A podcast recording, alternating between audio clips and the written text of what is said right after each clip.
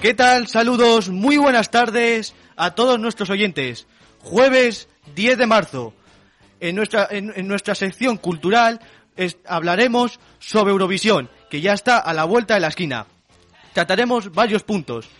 Y para mi placer, esta- estoy muy bien acompañado con Sara, con, Hola, muy buenas. con Claudia Hola, buenas tardes. y con Beth. Hola chicos. Durante esta nueva edición de nuestra sección intentaremos que paséis un buen rato y también, como, como siempre, nuestro objetivo es informaros de la mejor manera posible. ¡Arrancamos! Y bueno, en primer lugar, Sara, cuéntanos, ¿qué ha pasado en España con el Benidorm Fest? Pues hola, muy buenas tardes. Comenzaremos hablando del Benidorm Fest, de la tremenda final de este festival para buscar en España el representante de Eurovisión 2022. En primer lugar, comenzaremos con la canción que quedó en octava posición de Gonzalo Hermida. ¿Quién lo diría? Siempre hay algo ahí, aunque luego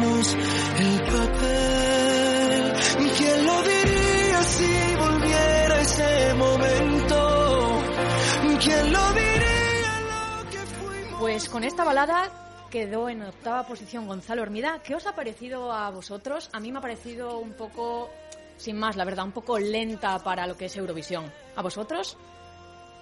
Pues yo, la verdad que concuerdo contigo, me gustan un poco más las canciones alegres, movidas, y esta me ha parecido un poco lenta, pero aún así, mm, a lo mejor la pondría en un puesto más cercano.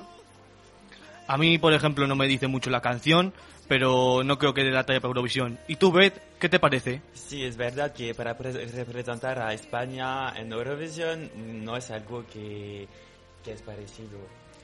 Pues vamos a por la siguiente. En penúltima posición quedó Echo de Shane.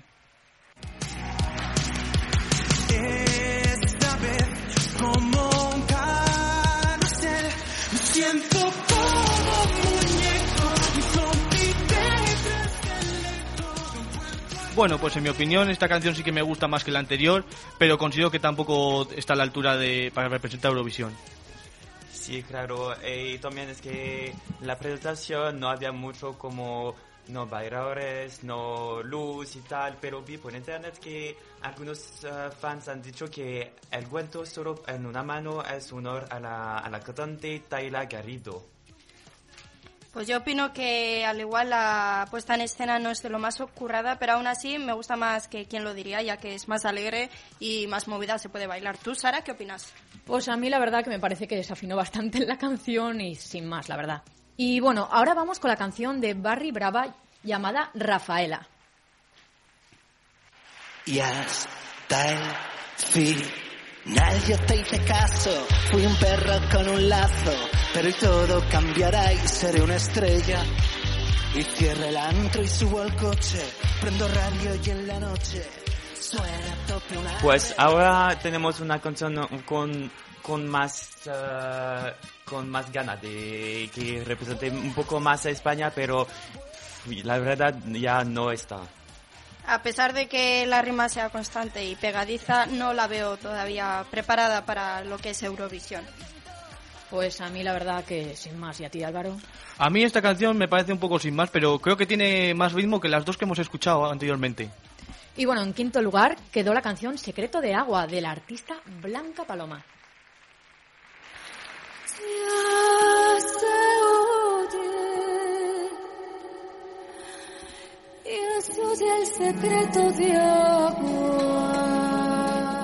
Bueno, pues en mi opinión considero que esta canción es muy lenta y no creo que esté a la altura para, para representar a España. Pues a mí sí la verdad me gustó, me gusta su voz, la verdad. ¿Y a ti, Brett? Pues eh, la verdad es que ahora los artistas de este año no es muy no hay mucho ritmo y tal para representar a España. Ahora no nadie me gustó mucho. Eh, a mí no me ha gustado nada. Por ahora es la que menos me gusta, muy lenta y la puesta en escena muy pobre.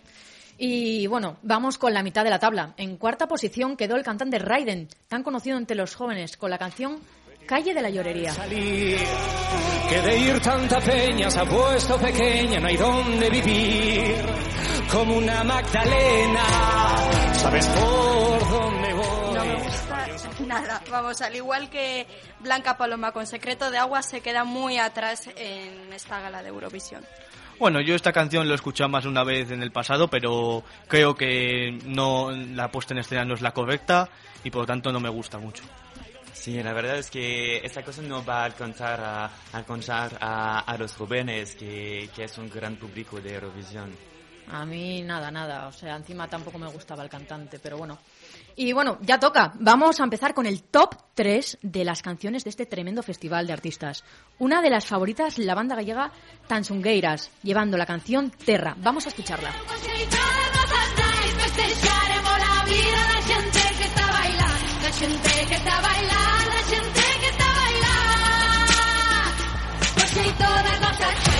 Pues a mí, para mí era mi favorita. Representaba a España al final, a una parte, Galicia. ¿A ti, Claudia, te gustó? La verdad que concuerdo contigo, se nota que estamos en el top 3 porque por ahora es mi favorita. Álvaro, ¿tú qué opinas? Bueno, pues en mi opinión considero que es de la, de la mejor que hemos escuchado ahora y como dices tú, Claudia, se nota que estamos en el top 3. ¿Y tú, Beth, qué opinas? Sí, la verdad es que ahora tenemos ma- mucho más tiempo, ritmo y tal, y con, no sé, hay algo, eh, no solamente latino, pero hay algo más aquí que tenemos en esta canción. Más cultura, ¿no? Sí. Y vamos a por la subcampeona Rigoberta Bandini con su canción reivindicadora por la lucha de la censura del pezón, titulada Ay Mama.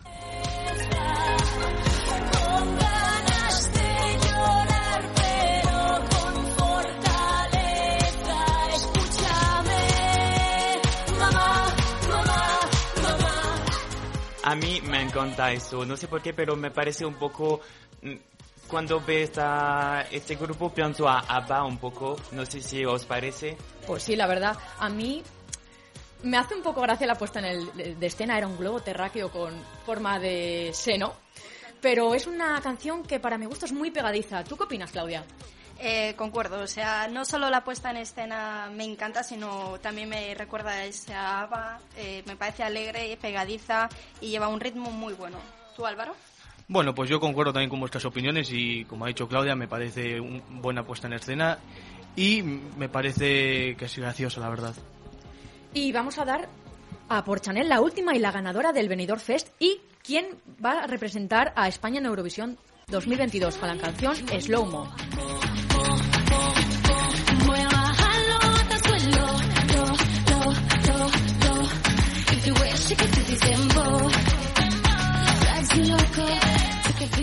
Ahora tenemos la representadora de España que, que estábamos esperando desde el principio. ¿Y tú, Sara, qué opinas? Pues a mí me recuerda mucho a Laini Fureira, que estuvo en 2018, creo recordar, en Eurovisión. Tiene más o menos el mismo estilo y quedó en segunda posición ella, así que ¿por qué no España una segunda posición en el festival? ¿Tú qué opinas, Claudia? A mí, sinceramente, me gusta, pero eh, hubiese puesto en primer lugar a Imama de Roberta. ¿Álvaro? Y bueno, pues para finalizar ya con, esta, con este top 1, considero que es una canción que para mí es justa vencedora y creo que es una buena representante para España. Y ahora, en el segundo punto, Claudia hablará sobre la polémica que ha rodeado a Chanel. Eh, pues sí, es que el triunfo de Chanel en el Ben- Benidorm Fest con su canción Slow Mo ha suscitado una gran polémica e incluso lo han llegado a tachar de tongo. Las redes sociales se han llenado de tantas críticas hacia ella que incluso ella misma ha reclamado que paren y además se ha quitado la cuenta de Twitter por los haters. ¿Vosotros qué opináis al respecto? frustrante Pues- porque dices, jolín, si no le he hecho nada a nadie, es lo único que he hecho ha sido trabajar durísimo con mi equipo, todos hemos trabajado mucho para dar el mejor show y el mejor espectáculo. Pues la verdad, a mí me parece una, una artista bastante profesional y puede que no fuera la canción favorita del público, pero yo creo que nos va a representar bien en Eurovisión. ¿Tú qué crees, Álvaro? Bueno, yo considero que al final eh, a unos les puede gustar más y a otros menos, pero al final lo que hay que mantener es, es el respeto y es la que nos va a representar en Eurovisión. Sí, claro. Y es que ahora la verdad es que es algo que no me gusta, que los haters por internet y, tal, solo para... no es mucho que no pienso que vale la pena. Sí, estoy de acuerdo con vosotros, que para gusto los colores, pero aún así el respeto hay que tenerlo ante todo. Y es que además también han dicho que las, mm, según las bases del certamen no cumple, ya que su letra de la canción tiene un más del 44% la letra en inglés. Aún así se dice que son bulos, ya que se ha demostrado que es tan solo un 35% las palabras inglesas. ¿Creéis, estáis de acuerdo en que debe ser eh, una normativa en Eurovisión que la letra eh, deba ser en español? Pues la verdad es que la- las canciones en inglés que siempre tienen más como éxito para porque más gente habla inglés por Europa que español. Al final, estamos representando a España, así que el idioma español, que es el segundo que más se habla aquí en Europa, a mí me parece fundamental. ¿Y a ti, Álvaro? Bueno, pues a mí también me parece fundamental que el español sea nue- nuestra preparación porque es que es, es, es el- es nuestro país.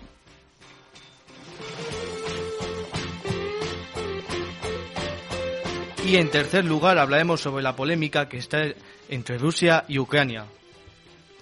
Bueno, ante esta situación, que como todo el mundo ya sabe, la guerra que está habiendo en Ucrania, eh, la Junta Ejecutiva de la Unión Europea de Radiofusión ha anunciado este viernes que veta la participación de Rusia en el Festival de Canción de Eurovisión, que se celebra en la ciudad de Turín el próximo mes de mayo.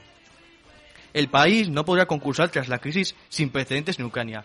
Unas pocas horas antes, la postura de la Unión Europea de Radiofusión era la contraria y el país que preside Vladimir Putin, sí iba a estar sobre el escenario de Eurovisión. ¿Os parece correcta esta decisión? Pues a mí la verdad me parece correcto con todo el revuelo que está habiendo. ¿Y tú, Claudia? Eh, estoy de acuerdo. O sea, eh, creo que ante todo va eh, la política, el respeto entre todos y me parece una decisión bastante correcta y acertada. Sí, claro, es que es, es, es ir detrás de la línea y cada, cada más 10, no sé. Bueno, y ahora, en lo que respecta a Ucrania, desde que Alina se proclamó ganadora del Vidmir 2022 saltó la polémica. El grupo de orquesta Kalus aseguraba que había irregularidades en la votación y además se empezó a investigar a la ganadora por un acto que realizó en Crimea, el cual en un principio parecía que cumplía la legalidad ucraniana, pero cada vez se fue complicando más, pues se concluyó que los documentos que la cantante había presentado sobre su entrada en Crimea desde una zona permitida por Ucrania no eran nada válidos.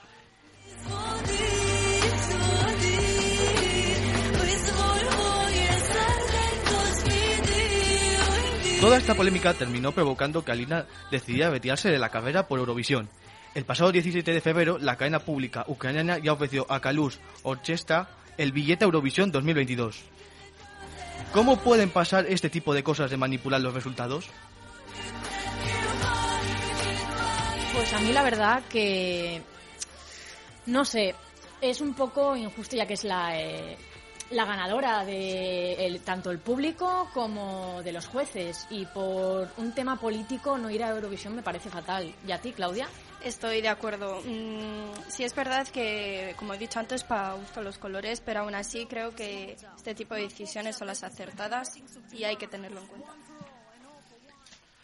Y con esto hemos llegado al final de nuestra sección cultural. Esperemos que esperemos que os hayamos hecho disfrutar y nos vemos la semana que viene. Muchas gracias a todos. Muchas gracias, adiós.